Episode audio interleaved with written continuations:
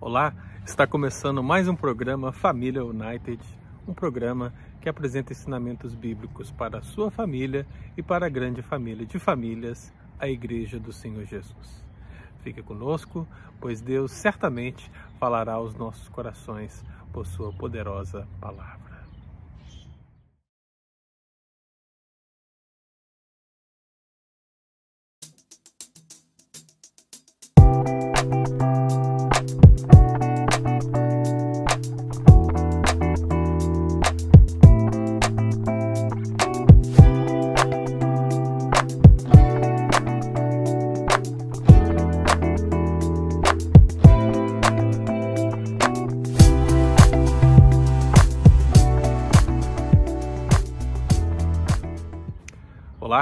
Meu nome é Ângelo e eu sou um dos pastores colaboradores da Christ the King United Presbyterian Church, uma igreja presbiteriana de brasileiros aqui na região de Auburn.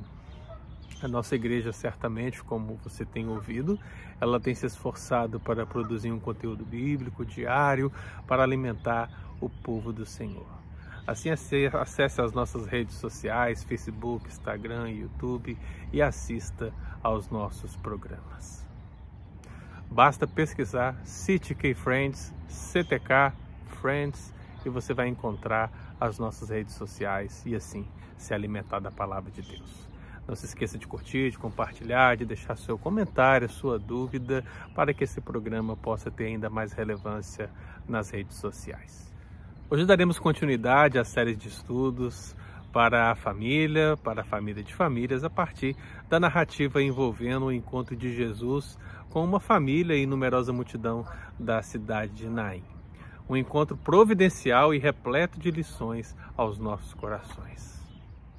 Sabemos que esse encontro se dá em dia subsequente, isso é, a história ocorreu no próximo dia, quando se deu a cura do servo do centurião que estava à beira da morte. Seja no contexto próximo ou maior, nós vemos que Jesus ele continuava sua missão de anunciar o reino de Deus Agora ele segue em direção à pequena aldeota de Naim, que significa formosura, encantadora, agradável, e com ele os seus discípulos e numerosa multidão. Se você ainda não sabe, Naim era uma cidade, uma vila na verdade, na região da Galileia, localizada na base do Pequeno Hermon, a 10 quilômetros de Nazaré. Nada mais é dito dessas cidades antes ou depois da passagem em questão, o texto que temos meditado aqui nesses programas Família United. O texto está em Lucas capítulo 7, do versículo 11 a 17, e é preciso que nós tenhamos em mente a seguinte imagem: Jesus, a multidão, uma viúva e um filho morto. É justamente nesse contexto que surge a pergunta: o que Jesus fez por aquela família na cidade de Naim? Portanto, se você já assistiu os programas anteriores Família United, você sabe que Jesus ele contemplou a aflição daquela família. Contemplar é uma observação atenciosa, cuidadosa, refletida. Foi nesse sentido que nós fizemos algumas aplicações da palavra de Deus da partir desse texto para toda a igreja e para a sua família. E nós vimos como uma primeira lição que Jesus ele está presente no momento crítico. Foi o que nós observamos no entorno, nesse contexto, na passagem e aplicamos aos nossos corações. A segunda lição foi que Jesus ele conhece, preste bastante atenção nisso.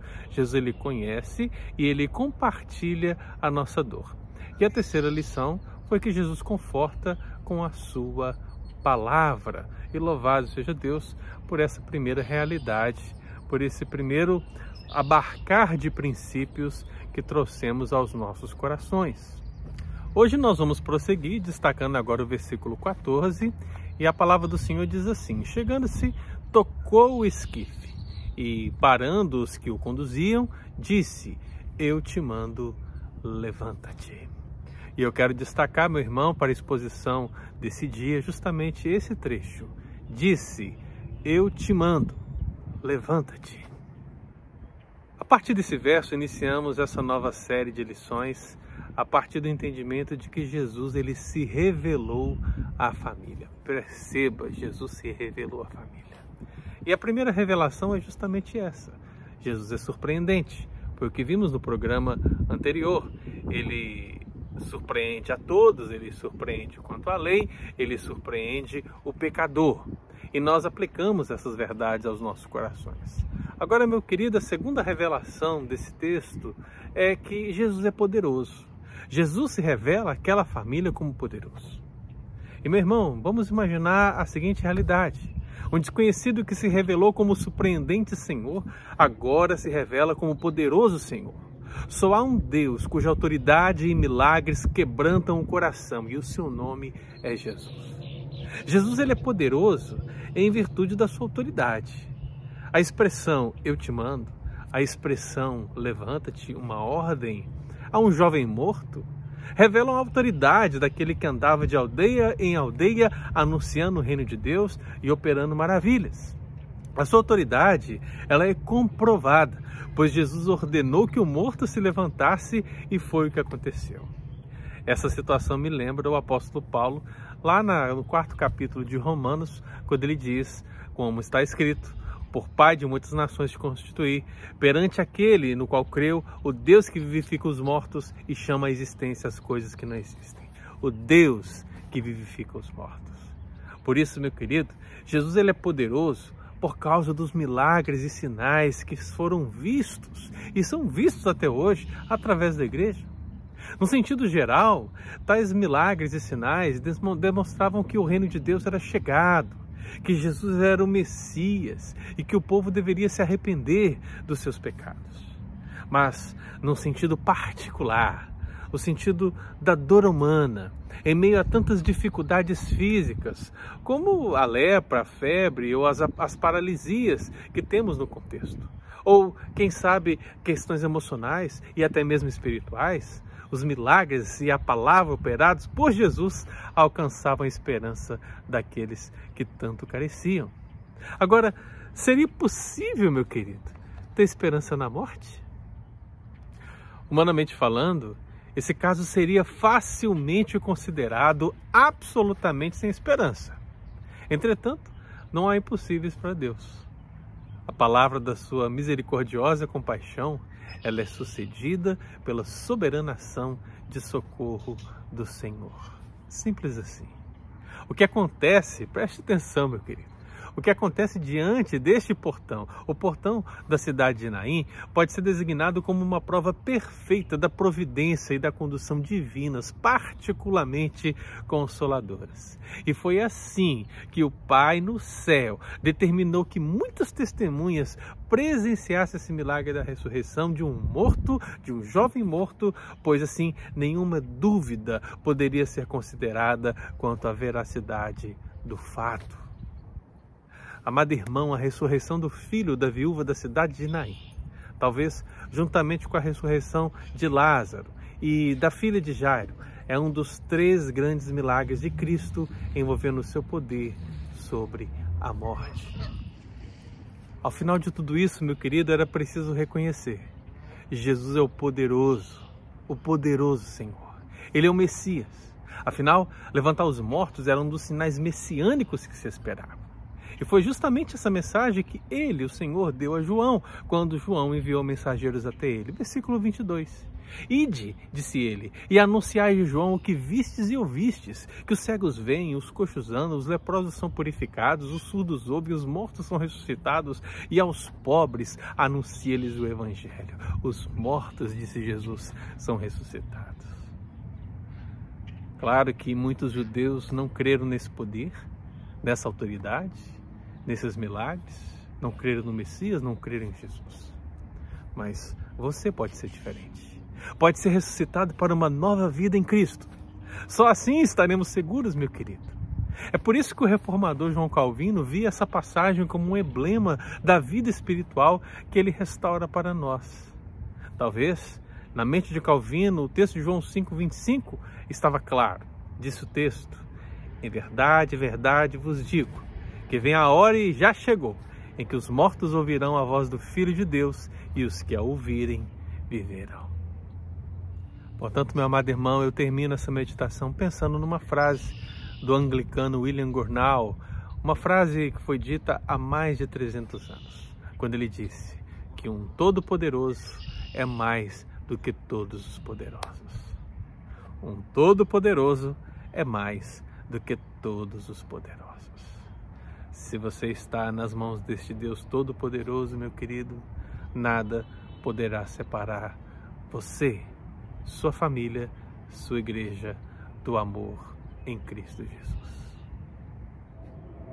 Vamos orar? É claro que a meditação nesse texto, a qual Jesus se revela à família e se revela como poderoso Senhor, deve levar o nosso coração cativo à sua presença porque, meu querido, toda e qualquer situação que você, ou sua família, ou sua igreja esteja passando, o que aparentemente, humanamente falando, não há solução, para um Deus poderoso, tudo é possível. Por isso, meu irmão, o que podemos fazer é entregar nossa causa ao Senhor e esperar pela sua misericordiosa ação. Por isso, onde quer que você esteja, feche os seus olhos e vamos orar falando com o Senhor. Deus querido, nós te louvamos pelo dia, te louvamos pela semana, te louvamos por tudo que temos recebido e por tudo que temos também aprendido na palavra do Senhor. Hoje, mais uma vez, ó Pai, avançando um pouco mais nessas devocionais para a família, temos visto, ó Deus, como o Senhor é maravilhoso ao se revelar à família. O Senhor se revelou àquela família da cidade de Naim, o Senhor se revelou a muitas famílias no contexto bíblico, e assim o Senhor também se revelou à nossa família. Portanto, Deus permita que nós possamos ver, permita que nós possamos perceber essa revelação misericordiosa e poderosa do Senhor no nosso lar, na nossa igreja, na nossa vida. Porque, meu Deus, não há dúvida que tu é o único que tens toda a autoridade no céu e na terra. Portanto, uma autoridade como essa precisa ser nosso coração um bálsamo para que possamos descansar em todas as nossas fadigas, descansar em todas as nossas lutas, descansar em todas as nossas perdas, porque Deus está no controle. Deus é poderoso. Jesus é o Todo-Poderoso. E como disse o Deus, o anglicano William, assim também queremos acreditar que um Todo-Poderoso é muito mais do que todos os poderosos. Portanto, Deus, neste mundo há muitos poderosos, mas só há um que é todo-poderoso, o Senhor, nosso Deus. Ó Pai, se há alguma família que está amortecida por alguma situação, se há alguém que está nos ouvindo, Deus, e que também se encontra nessa situação, ó Pai, que o Espírito Santo venha produzir uma, uma verdadeira ressurreição espiritual para que o morto torne a vida e torne a vida em Cristo Jesus. Assim todos seremos novas criaturas. Assim seremos a grande família do Senhor. E assim nos alegraremos com tudo que temos visto e visto verdadeiramente por tua poderosa mão, agradecidos por tudo, Deus. Assim, nos abençoe em nome de Jesus. Amém. Amém? O nosso programa está terminando. Mas eu deixo um convite para você. Continue aqui conosco nas quartas, participando do programa Família United. Se assim o Senhor nos permitir, estaremos trazendo mais uma porção desse texto e aplicando à família. Próxima quarta-feira daremos continuidade às meditações nesse texto que envolve Jesus e uma família da cidade de Naim. Família United e toda a família de famílias do Senhor Jesus. Deus muito nos abençoe.